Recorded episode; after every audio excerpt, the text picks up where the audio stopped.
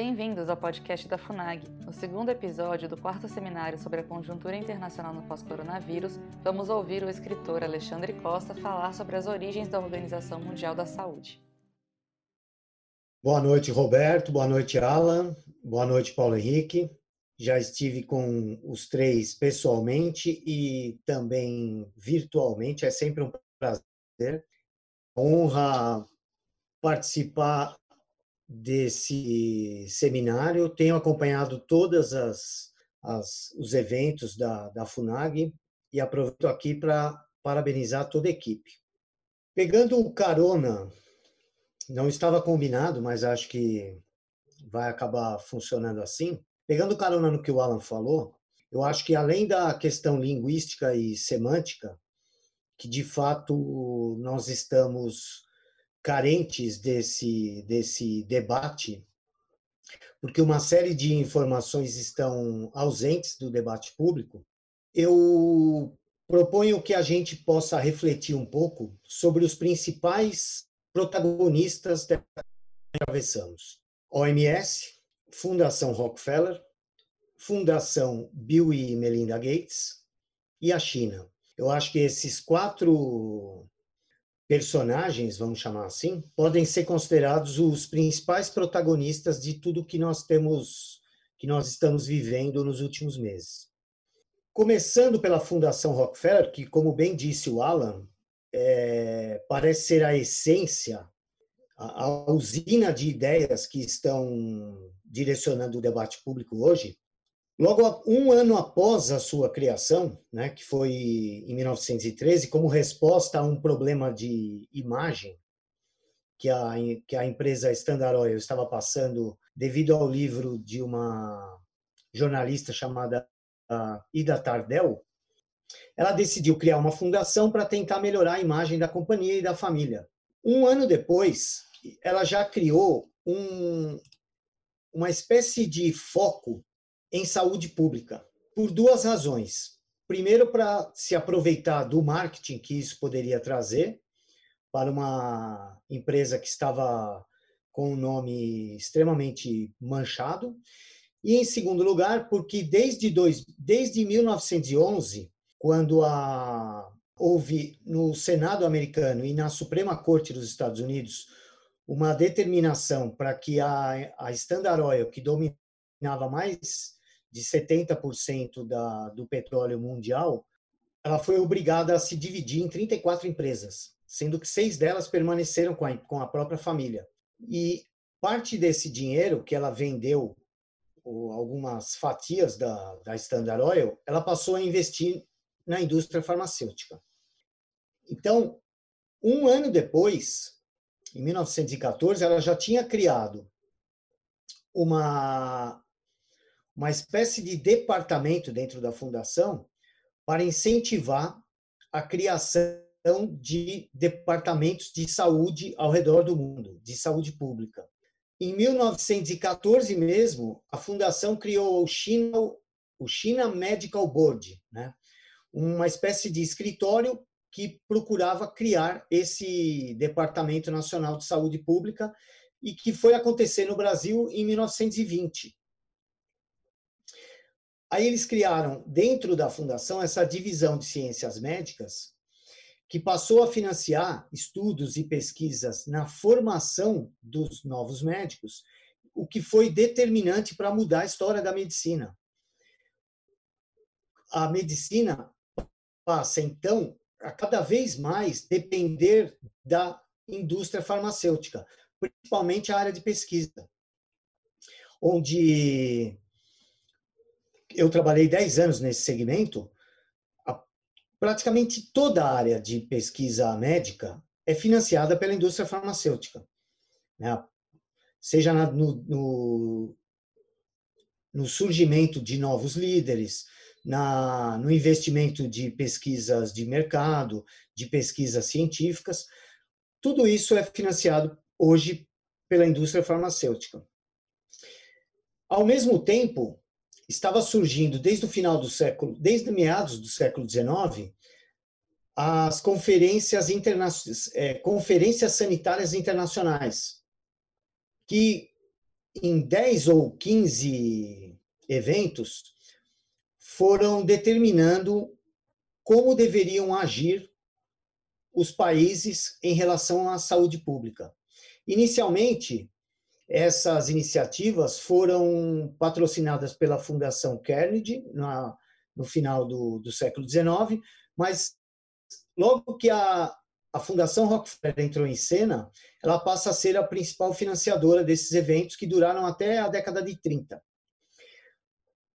Surge, se eu não me engano, em 1907, o Escritório Internacional de Higiene, em Paris. No Brasil, o Departamento Nacional de Saúde Pública, que foi dirigido pelo Carlos Chagas. Na China, em 1914. Em vários países da África, ainda na década de 30. E na década de 30, a família, ou melhor, a fundação, começa a usar uma série de fundos de investimento para expandir essa ideia que teve origem na OMS, que foi uma secretaria da Liga das Nações criada em 1919, logo após a Primeira Guerra. E o principal instrumento de pressão para a criação dessa secretaria foi a Fundação Rockefeller. Então, esse relatório que o Alan falou, que cria de fato o novo normal, é, ele indica que a China, ou administrações políticas, né, regimes políticos, como a China, são os melhores para lidar com pandemia.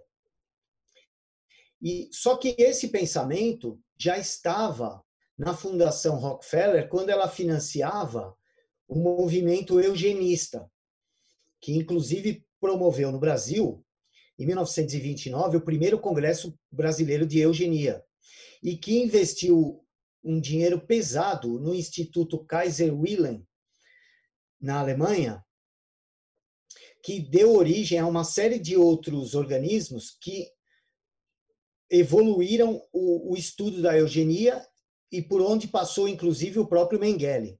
Né? Então, a OMS surge em 1919 como uma secretaria da Liga das Nações. Ela ainda não tinha a autonomia e nem a estrutura que tem hoje, mas ela já surge defendendo essas ideias que a Fundação Rockefeller já fazia seis anos que estava promovendo no mundo inteiro, que é uma consequência, um desdobramento natural das, das conferências sanitárias do Escritório Internacional de Eugenia e mais tarde desse, desculpa, Escritório Internacional de Higiene e mais tarde desses organismos que defendiam abertamente a eugenia e só mudaram o posicionamento ou mesmo passaram a usar alguns eufemismos após a Segunda Guerra Mundial, quando todo mundo viu o que a eugenia provocou nos campos de concentração. Então, esse papel da OMS e essa relação tão próxima com o que nós vemos hoje com outros organismos internacionais que pretendem exercer uma espécie de autoridade internacional já estava como uma semente em 1919 e isso só foi ampli é, se ampliando e se estendendo para centenas de países hoje centenas de ONGs estão sob o guarda-chuva e da da OMS parece que são quatro, quase 500 é, organizações não governamentais que, atu, que levam essa, esse modo de pensar da OMS para o mundo inteiro. E, e ela tem, além dos seus escritórios em todos os continentes, ela possui uma estreita ligação com o Banco Mundial e tem como segunda segundo principal financiador a Fundação Bill e Melinda Gates, que está à frente, inclusive, de financiamentos de países como Japão e Alemanha. Então, se a gente analisar que esses quatro é, protagonistas da, da, da pandemia atual. Estão todos eles entrelaçados à Fundação Rockefeller, porque a Fundação Bill e Melinda Gates é praticamente uma continuação da Fundação Rockefeller que continua agindo. Né? E a gente vê inúmeras parcerias entre essas duas fundações, como é o caso do, dessa nova ideia de identidade global, o ID 2020, que contém na sua no seu projeto uma ideia de passaporte sanitário, que era um desejo da Fundação Rockefeller desde pelo menos 1918. E essa identidade digital conta com o apoio do Banco Mundial, do Fórum Econômico Mundial e como principais é, financiadores a Fundação Bill e Melinda Gates e a Fundação Rockefeller. Esse documento, esse relatório da, da Fundação Rockefeller de, mil, de 2019, que foi publicado em 2020, que o Alan é, lembrou bem, ele vai ser utilizado nessa simulação de pandemia que aconteceu no final do ano passado, no John Hopkins. E quem criou o John Hopkins com esse perfil que ele tem hoje foi a própria Fundação Rockefeller, que por meio de um dos seus é, principais representantes mesmo não sendo oficial, mas ele teve toda a sua carreira financiada pela fundação ou pelos fundos da família, foi o Henry Kissinger, que levou também essa ideia para dentro da Universidade de Harvard. Então nós vemos que todas essas esses, essas pontas que parecem soltas estão todas atreladas, né? O que faz a gente levantar algumas dúvidas. Por que ninguém procura saber sobre essas conexões. Porque temos que aceitar que essa ideia de novo normal é algo que surgiu é, espontaneamente, sendo que tem pelo menos 100 anos onde esse tipo de, de reação a um problema causado por uma, por uma doença internacional já vinha sendo discutido e planejado há um século. Por que, que a gente tem que continuar tratando isso como se fosse algo espontâneo e novo, quando não tem nada de novo nisso? Essas fundações, é, esses organismos internacionais e a China, funciona sempre como um modelo de governança global desejado por esses é, é, pensadores globalistas, né?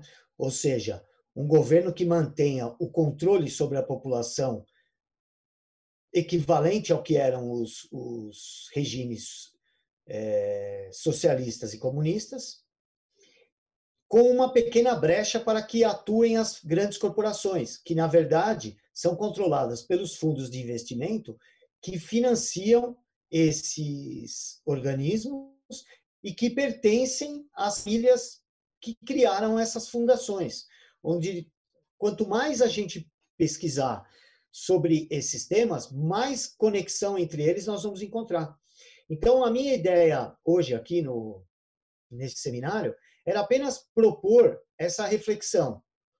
Por que não vemos essas conexões sendo tratadas com a devida atenção na grande imprensa? Por que estamos vendo uma série de iniciativas totalitárias que estavam aparentemente prontas na gaveta, que surgem logo após o início da, da pandemia. Né? Esse ID 2020 ganhou corpo, e ele tem esse, esse número porque é o ano de implantação. Foi criado alguns anos antes, mas ele já estava pronto para ser implantado agora. Essa simulação do evento 201 que aconteceu o ano passado, também já indicava a China como o modelo ideal para o tratamento, porque ela teria autoridade totalitária sobre a sua população para cuidar desse problema. Então, eu acho que eu também vou levantar uma série de dúvidas aqui. É, eu tenho essas dúvidas. É, será que temos que acreditar que todas essas iniciativas totalitárias que estão avançando hoje, no sentido de dar a, a burocratas poder sobre as soberanias nacionais, né, vindas de organismos internacionais, e dentro das soberanias, os burocratas estão invadindo o, o direito natural dos indivíduos. Será que tudo isso surgiu agora? Ou já estavam com isso pronto para ser apresentado assim que tivesse oportunidade? Então, eu acho que enquanto essas questões não estiverem sendo debatidas com clareza e sinceridade por toda a sociedade, nós de fato não saberemos o que estamos passando e muito menos o que pode vir. Porque se dentro das cidades prefeitos estão atropelando os direitos dos indivíduos e do ponto de vista internacional organismos é, estão atropelando constituições e soberanias, o que vai ser esse novo normal que eles estão tentando nos enfiar goela, né? Por que devemos aceitar tudo isso como uma simples coincidência? Então, eu acho que essa era a primeira reflexão que eu queria fazer. Espero que que tenha sido é, questionador o suficiente, porque eu acho que eu, eu vim aqui mesmo para propor essa reflexão e eu pretendo escrever um artigo sobre essa questão dessas conexões. E porque dá para fazer quase um livro com, com todas essas pessoas, entidades e, e movimentos que estão atrelados e que estão desaguando nesse momento que aparentemente está nos levando a uma a um mundo muito mais totalitário, onde os nossos principais valores serão destruídos, esmagados ou pelo menos diluídos. Muito obrigado. Alexandre, pela excelente provocação, achei que foi muito interessante. Eu, eu passaria então a palavra agora ao Paulo Henrique Araújo para a sua apresentação inicial, e após essa apresentação, nós então passaríamos a uma sessão de debate. E eu uh, recordo aos espectadores que podem então formular perguntas pelo e-mail debates@funag.gov.br. Então, com a palavra, Paulo Henrique Araújo. Muito obrigado, uma vez mais, por aceitar nossa, nosso convite. Acesse o canal da FUNAG no YouTube, www.youtube.com.br FUNAGBrasil. Lá você encontrará centenas de vídeos sobre política externa brasileira e relações internacionais. Acesse também a nossa biblioteca digital, com mais de 780 volumes para download gratuito, www.funag.gov.br/biblioteca. Acompanhe as atividades da FUNAG Brasil no Facebook, Twitter, Instagram e Flickr.